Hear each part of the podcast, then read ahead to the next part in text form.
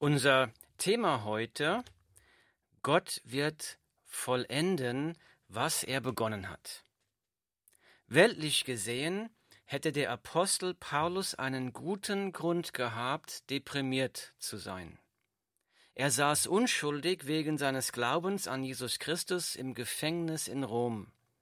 Er wusste nicht, ob er jemals wieder lebend aus diesem Gefängnis herauskommen würde aber seinen Brief an die Philipper, den Paulus in diesem Gefängnis geschrieben hat, ist ein Brief der großen Freude.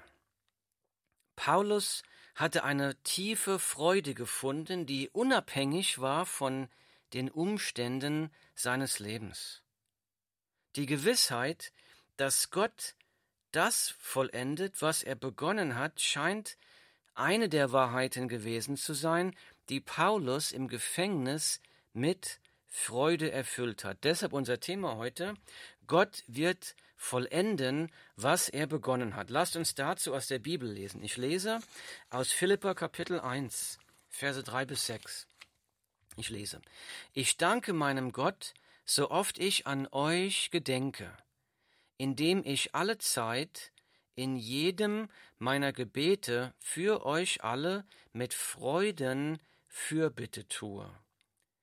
Wegen eurer Gemeinschaft am Evangelium vom ersten Tag an bis jetzt, weil ich davon überzeugt bin, dass der, welcher in euch ein gutes Werk angefangen hat, es auch vollenden wird, bis auf den Tag Jesu Christi.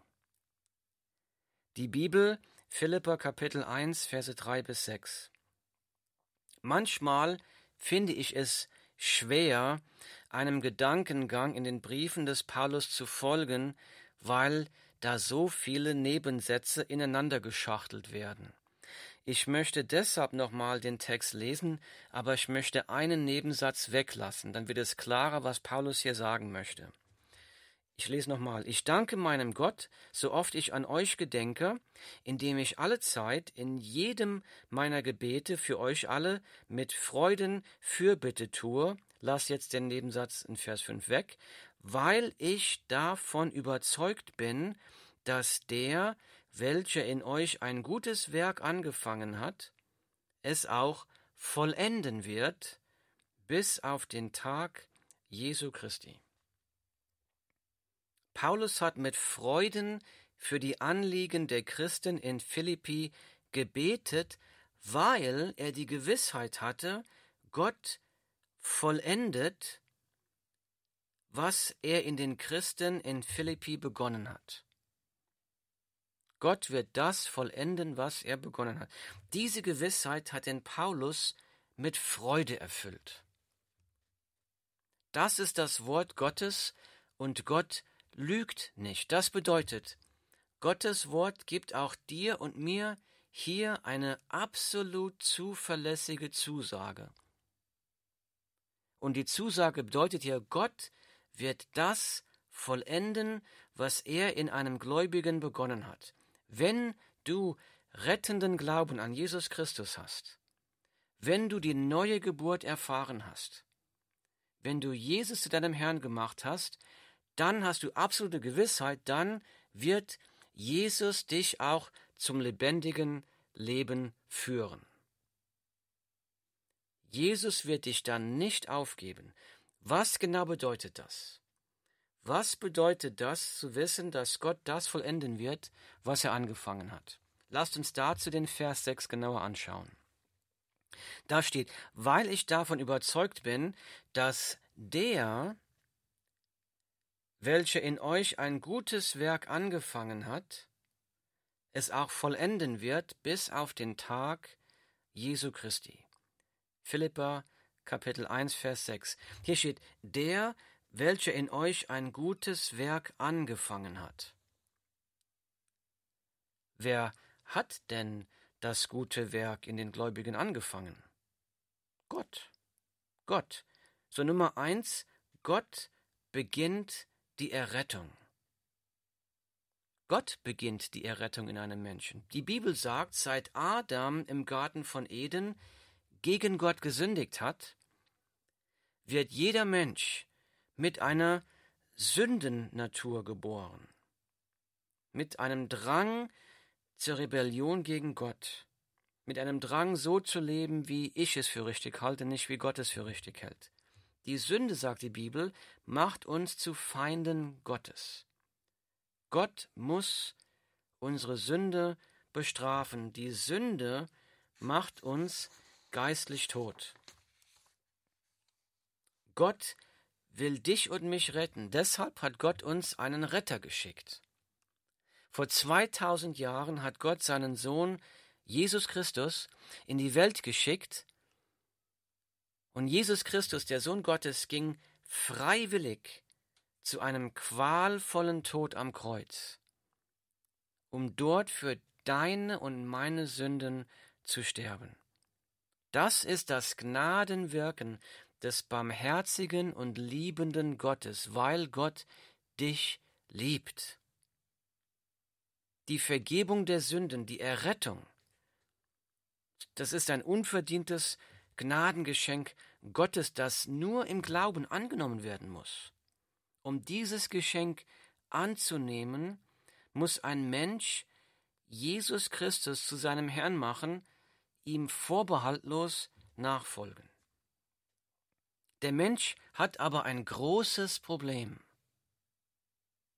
Seine Sündennatur macht den Menschen geistlich tot.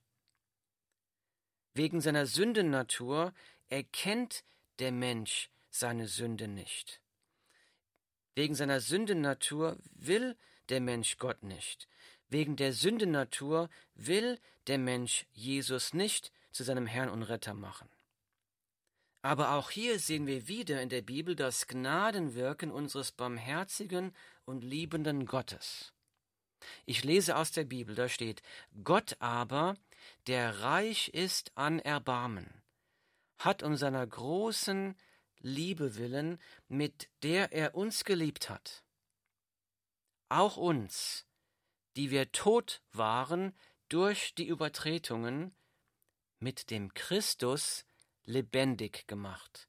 Aus Gnade seid ihr errettet. Die Bibel, Epheser Kapitel 2, Verse 4 bis 5. Eine wunderbare Wahrheit der Bibel, nochmal. Gott aber, der reich ist an Erbarmen, hat um seiner großen Liebe willen, mit der er uns geliebt hat, auch uns, die wir tot waren durch die Übertretungen, mit dem Christus lebendig gemacht.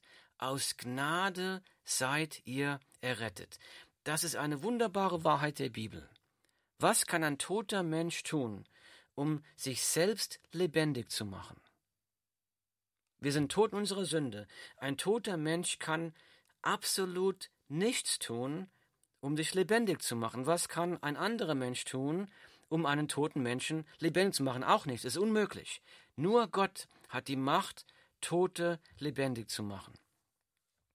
Als ein Beispiel, ich habe mal gelesen, vor Jahren gab es mal eine Bibelschule, da war ein Professor, der hat Predigen unterrichtet, wie man Predigen schreibt, wie man predigt. Der hat seine Schüler eines Tages zu einem Friedhof gebracht. Er sagte ihnen, ihr müsst jetzt hier auf dem Friedhof predigen, wenn ein Toter lebendig wird, dann habt ihr den, den Kurs bestanden, aber wenn kein Toter lebendig wird, dann seid ihr durchgefallen. Dann haben die Studenten gesagt, das ist unmöglich. Tote können nicht auf unsere Predigt reagieren. Und das war auch der Punkt des Professors. Genauso ist es mit Gott. Wir können die frohe Botschaft zu den Menschen predigen, aber nur Gott kann einen geistig toten Menschen geistig lebendig machen. Nummer eins, Gott beginnt die Errettung. Das bedeutet, aus eigener Anstrengung, aus eigener Überzeugungskraft kann ich als Prediger niemanden zum rettenden Glauben an Jesus Christus bringen.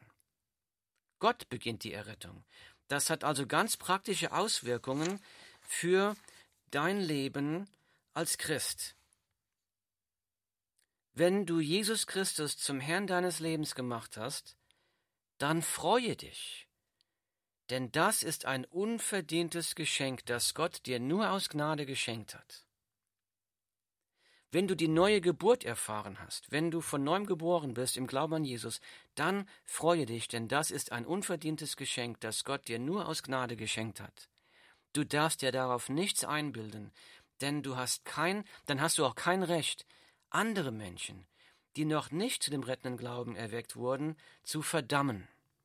Wir sollen diesen Menschen in Liebe und Wahrheit die frohe Botschaft von Jesus Christus verkünden, denn die haben die Errettung genauso wenig verdient wie du und ich. Wir sind nur aus Gnade gerettet. Es kommt bei der Verkündigung der frohen Botschaft nicht auf deine und meine Fähigkeiten an, denn Gott ist es, der Menschen zum Glauben erweckt, nicht der Mensch. Das nimmt uns eine große Last von den Schultern. Ja, ja, natürlich, wir sollen die frohe Botschaft von Jesus verkünden, aber das Ergebnis überlassen wir den starken Händen unseres Gottes. Paulus schreibt, denn ich schäme mich des Evangeliums von Christus nicht, denn es ist Gottes Kraft zur Errettung für jeden, der glaubt. Die Bibel Römer 1 Kapitel 16. Hier schreibt Paulus, die frohe Botschaft von Jesus Christus ist die Kraft Gottes zur Errettung, zur Glaubenserrettung. Wenn jemand die frohe Botschaft von Jesus Christus verkündigt, dann kann Gott durch sein Wort wirken und Gott kann dadurch Menschen zum lebendigen Glauben erwecken. Nummer eins, Gott beginnt die Errettung. Zurück zu unserem Text. Wir haben gelesen in Philippa 1, Vers 6, weil ich davon überzeugt bin, dass der, welcher in euch ein gutes Werk angefangen hat, es auch vollenden wird bis auf den Tag Jesu Christi. Nummer zwei, Gott vollendet die Errettung. Gott vollendet die Errettung. Das Wort Gottes sagt hier, wenn Gott die Errettung durch Jesus Christus in einem Menschen begonnen hat, dann wird Gott auch dafür sorgen, dass diese Errettung vollendet wird.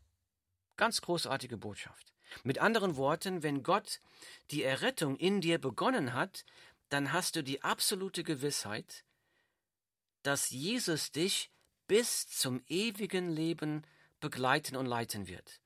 Jesus wird dich unterwegs nicht fallen lassen. Jesus wird dich unterwegs nicht aufgeben. Jetzt mag jemand einwenden, Moment mal, das würde doch dann bedeuten, dass eine solche Person dann tun und lassen könnte, was sie will oder nicht. Das ist eine gute Frage. Lasst uns dazu anschauen, was Paulus ein paar Verse später in diesem Brief schreibt.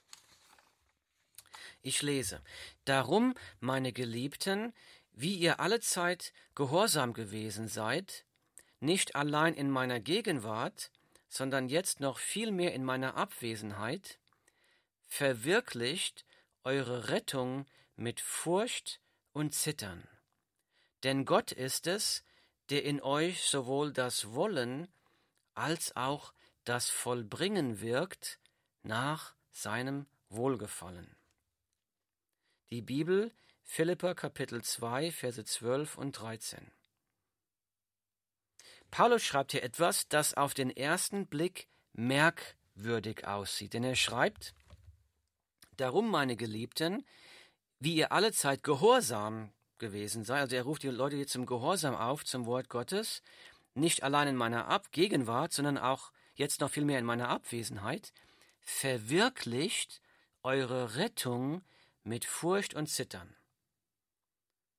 Paulus schreibt hier also auf der einen Seite, verwirklicht eure Rettung mit Furcht und Zittern durch diesen Gehorsam zu Jesus Christus. Aber dann schreibt er weiter, denn Gott ist es, der in euch sowohl das Wollen als auch das Vollbringen wirkt nach seinem Wohlgefallen. Siehst du das? Es sieht merkwürdig aus. Also er sagt hier, verwirklich eure Rettung mit Furcht und Zittern durch diesen Glaubensgehorsam. Denn Gott ist es, der in euch sowohl das Wollen als auch das Vollbringen wirkt. Die Gläubigen sollen auf der einen Seite ihre Rettung mit Furcht und Zittern durch Gehorsam zu Jesus Christus, also zu der Nachfolge Christi, verwirklichen.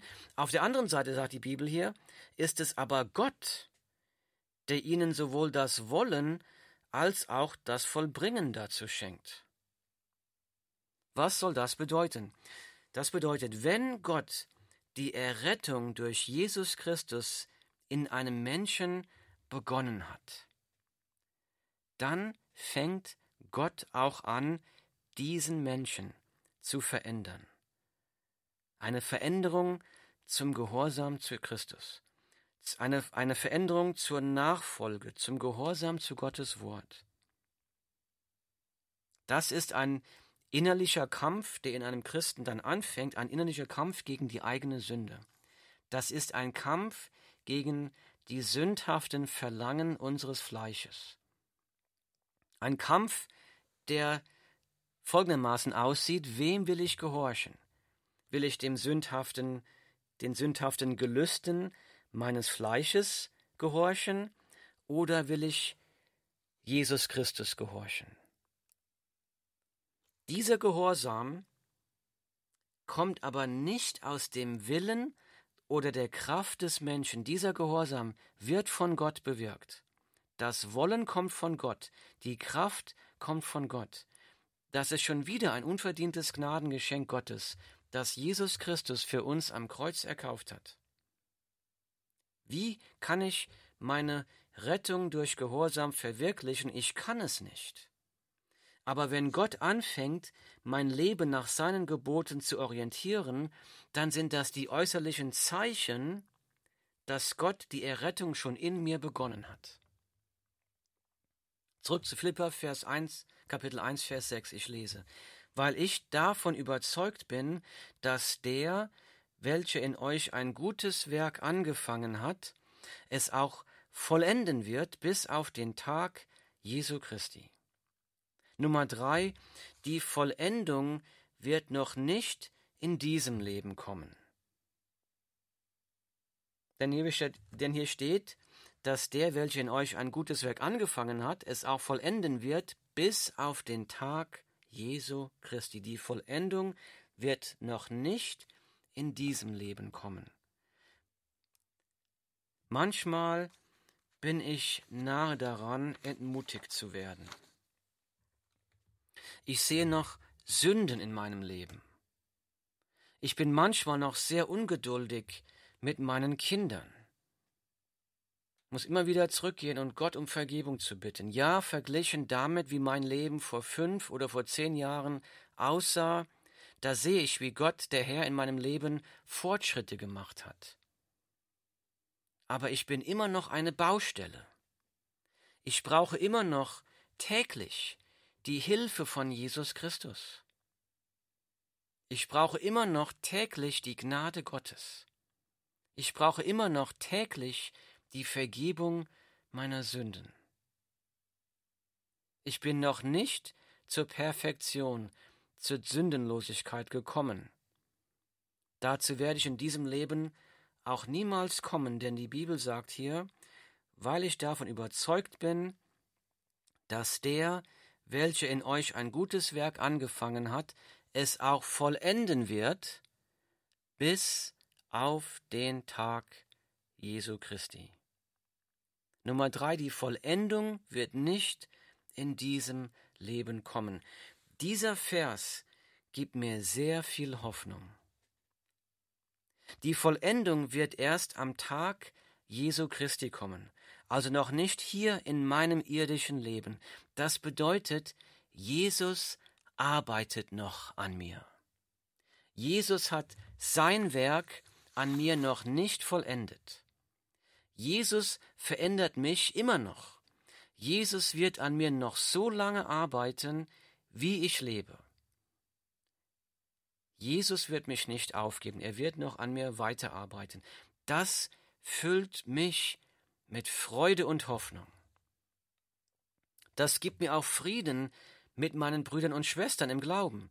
Ich kann Fehler viel einfacher vergeben, wenn mir klar wird, Jesus ist mit der Vollendung dieser Person noch nicht fertig. Jesus arbeitet an dieser Person noch genauso, wie er noch an mir arbeitet. Das bedeutet nicht, dass ich mich jetzt zurücklehnen kann und weiter ungehindert in der Sünde leben soll. Nein, das bedeutet, ich soll weiterhin streben nach der Heiligung mit der Kraft Gottes, aber ich soll den Mut dabei nicht verlieren. Gott wird das vollenden, was er begonnen hat. Nummer eins, Gott beginnt die Errettung. Nummer zwei, Gott vollendet die Errettung. Nummer drei, die Vollendung wird noch nicht in diesem Leben kommen. Gott ist noch nicht fertig mit dir und mit mir. In seiner Gnade arbeitet Gott noch an dir und mir noch heute. Wenn wir uns diese großen Gnadengeschenke Gottes anschauen, die Jesus Christus uns am Kreuz erkauft hat, dann können wir gar nicht anders, als uns daran zu erfreuen. Himmlischer Vater, Herr, ich weiß die Situation des Zuhörers nicht. Ich weiß nicht, welche Entmutigung der Zuhörer gerade erfahren hat. Ich weiß nicht die Stürme des Lebens, durch die er gerade durchgeht. Aber du weißt es, du weißt alles. Herr, ich bitte dich, dass du wirkst und segnest, dass deine Freude unsere Herzen erfüllt, zu wissen, dass das, was du in uns begonnen hast, auch vollenden wirst. Ich bitte auch für die, Herr, die noch nicht von Jesus Christus errettet sind, die noch nicht zu ihm gekommen sind. Ich bitte dich, dass du bei ihnen diese Errettung beginnst. Und dass du bei denen, wo du die Errettung schon begonnen hast, auch weiterhin wirkst und vollendest. Dir zur Ehre. Herr, segne, bitte ermutige, bitte stärke und führe und leite. Das bitte ich im Namen deines Sohnes Jesus Christus. Amen.